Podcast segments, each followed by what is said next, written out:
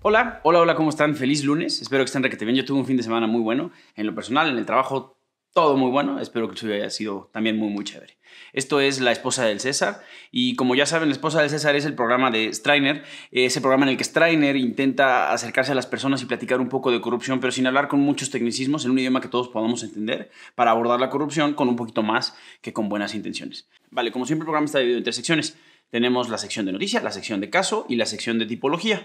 En la sección de noticias tomamos una noticia que haya sido relevante tal vez actualmente, tal vez un poco antes, y tratamos de encontrar cuál es el, primero, cuál es el nexo que tiene con la corrupción, y segundo, tratar de explicar eh, cuál es la relevancia que puede tener o dar un poquito de, de, nuestra opinión. A veces el nexo es muy claro, no hay que explicar mucho, a veces no lo es tanto, pero para eso estamos nosotros.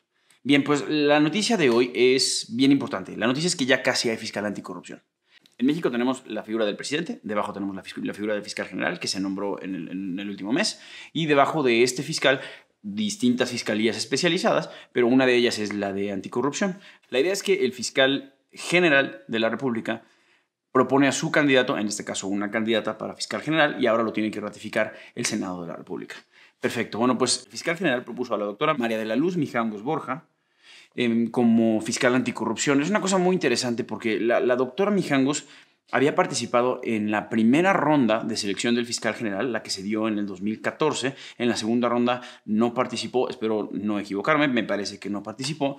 Eh, pero eso no es un problema porque el fiscal general no está obligado a tomar los nombres de esa lista, puede proponer personas externas. Vale, ¿por qué escoge a, a esta mujer y por qué es importante para nosotros? Bueno, primero por el cargo que va a ocupar, va a ser la, máxima autoridad en el país en cuestiones de combate a la corrupción. Ella estuvo trabajando, fue, titular del Instituto de Investigaciones Jurídicas de la UNAM, cosa que es bastante seria, eh, un cargo bastante, bastante importante. Además de esto, ella se hace llamar a sí misma una especialista eh, con un perfil de 360 grados. Esto lo dice porque ella es especialista en fiscalización y en transparencia. Estuvo en distintos cargos en el INE, en la Auditoría Superior de la Federación. Para los que no sepan, la Auditoría Superior de la Federación es esa oficina que depende del Poder Legislativo y que le revisa las cuentas a todos los demás. Fue consejera de la, de la Auditoría Superior de la Federación, consejera, asesora en la Cámara de Diputados y también estuvo trabajando en Hacienda y me parece que en la Lotería Nacional. Es una persona que sí que conoce de cuestiones de transparencia y de fiscalización. No es un nombramiento malo, es una persona eh, con credenciales que hablan por sí solas y una persona claramente muy capaz. ¿Por qué es importante platicar de ella? Bueno, claro, fiscal anticorrupción, pero dentro de otras cosas, y esto se relaciona un poco con la tipología que vamos a tratar hoy, ella tiene nexos personales con asesores de campaña de, López Obrador. Eso por sí solo no es algo malo, pero desde que se empezó a generar la figura de la, de la Fiscalía Anticorrupción, pues la gente ha querido que, que, tengamos una fiscal que pueda ser independiente, que pueda tener autonomía de todas las naturalezas. Y aquí, pues bueno, primero pugnábamos porque la autonomía de la Fiscalía estuviera en la ley, no se hizo, y después pugnamos porque la autonomía de la Fiscalía estuviera en la persona. Y en este caso no, podemos decir que no está porque no la conocemos, pero sí que es cuestionable.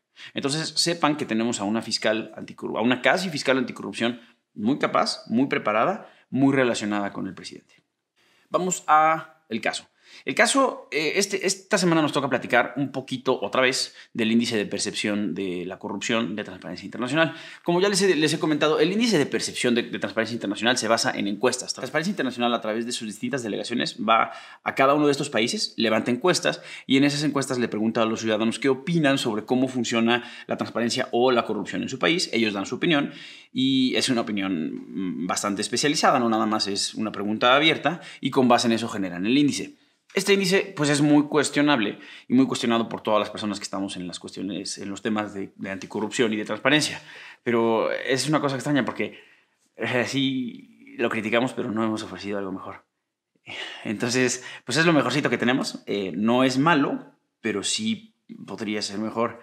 No sé cómo, pero, pero sí podría ser mejor. En esta nueva edición del índice, Estados Unidos bajó. Y Estados Unidos es un país con desde el punto de vista de la Administración de Justicia y de la transparencia, con muchos matices y de muchas, muchas realidades. No es fácil definirlo por el tamaño y por el tamaño de su aparato burocrático. No es fácil definirlo o encasillarlo.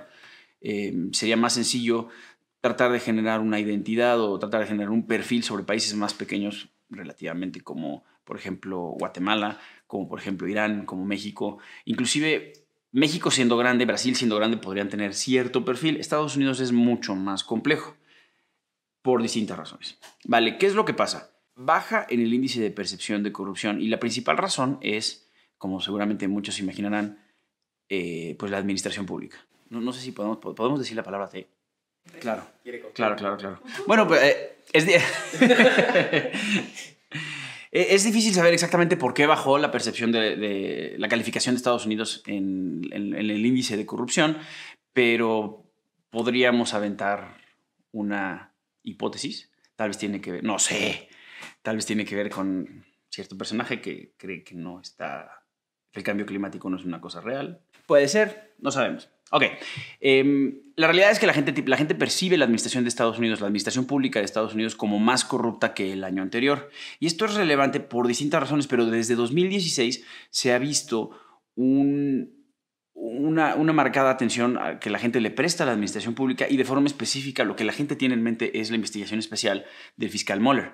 El fiscal Mueller, para los que no se acuerden, es eh, un fiscal especial designado por el Departamento de Justicia de Estados Unidos que se encarga de investigar, de investigar la campaña de Donald Trump para saber si existe o no existe suficiente información para hacernos pensar que hay colusión con Rusia. Es decir, la campaña de Trump estuvo, eh, estuvo en la cama con Rusia o no lo estuvo. Y al día de hoy lleva bueno, todo este lapso haciendo distintas investigaciones, generando distintos testimonios, etcétera, etcétera, y todavía no ha presentado un reporte. Ahora se vuelve esto muy relevante porque este año se presenta el reporte.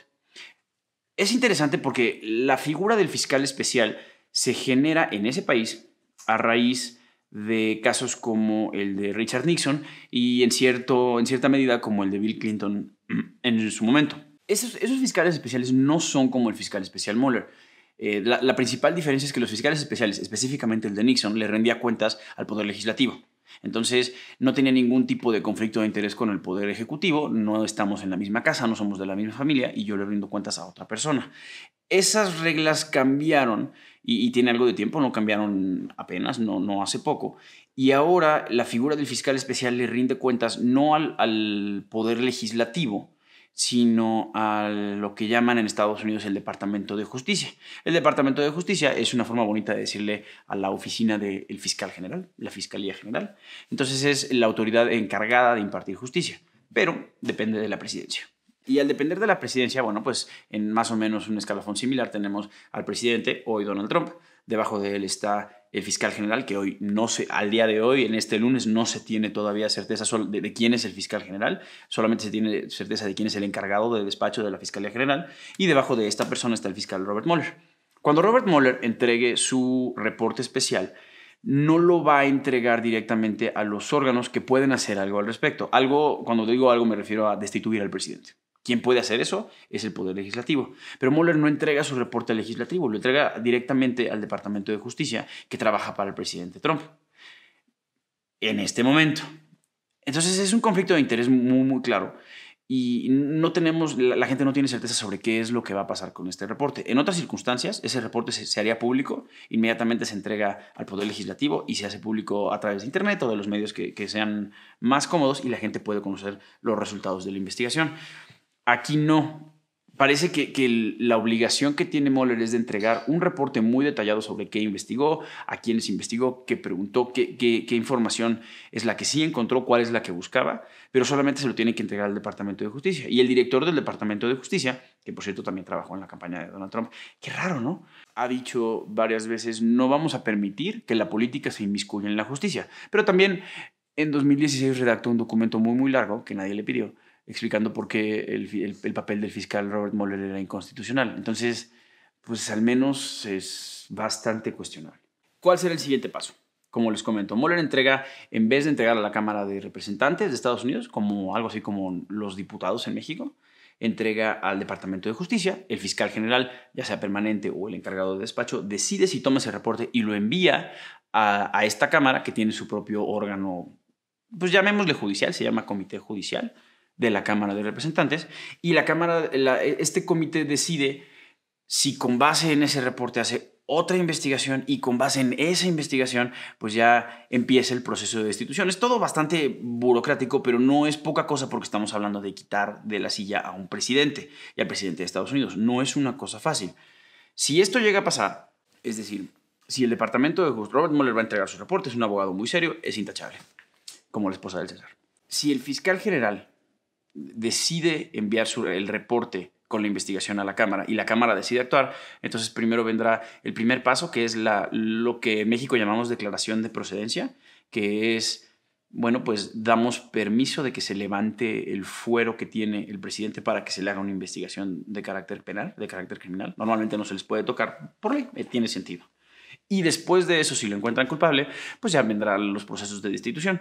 No es una cosa sencilla. Y en un país con, leyes tan complejas como las de Estados Unidos, no es especialmente complicado. Lo que, lo que se vuelve interesante y por lo que la nota es relevante es porque ya viene este reporte. Entonces tenemos que tener las orejas muy paradas, los ojos muy pelados y esperar a ver qué es lo que sigue. Y hoy nos toca, eh, vamos a pasar a la sección de tipología. En la sección de tipología, bueno, como, lo platicamos todos los, los videos, una tipología es un ejemplo o un modelo de un fenómeno en particular. Entonces, en el caso de la corrupción sería como cuál es el truco o cuáles son los pasos concretos para realizar un acto de corrupción. Em, un ejemplo, para realizar el, el acto de corrupción llamado cohecho, que es el soborno, le puse el billete de 50 pesos al oficial de tránsito en el reglamento. Eso es una tipología. Así es como se está haciendo. Bien, pues hoy la tipología es un poquito más abstracta. Vamos a hablar más como de un, pues una especie de fenómeno, pero que al final aterriza en la corrupción. Es este fenómeno de que nosotros llamamos compadrazgo. Eh, en otros idiomas tienen también sus propios nombres, pero no es otra cosa más que el nepotismo. Y, y el nepotismo se manifiesta en la administración pública dando cargos, dando ciertas responsabilidades o ciertas posiciones de privilegio a personas no por lo que sepan, no por lo que hacen, sino por quiénes son. Eh, se lo doy pues a mi compadre, al primo del amigo, etcétera, etcétera, etcétera. Vale, ¿por qué es esto relevante? Pues por distintas razones, pero se, engarza, me parece que de forma bonita con el caso y con la nota.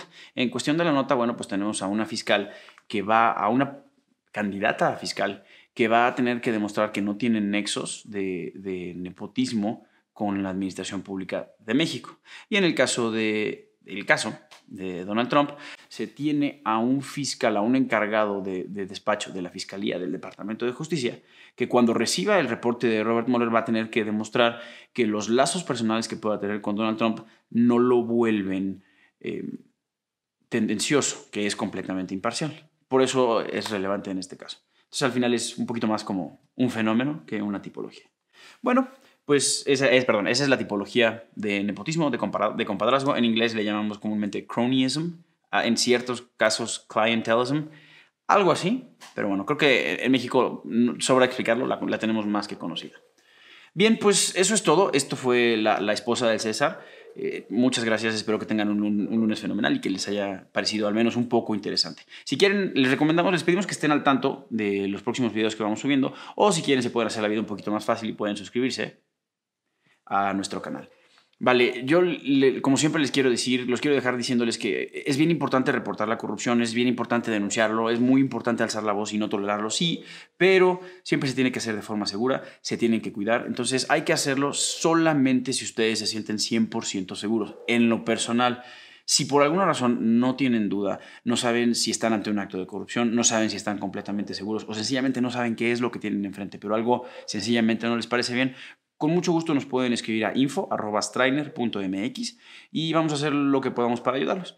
Pásenla muy bien. Esto fue La Esposa del César. Yo soy Michelle Bien y bueno, muchas gracias.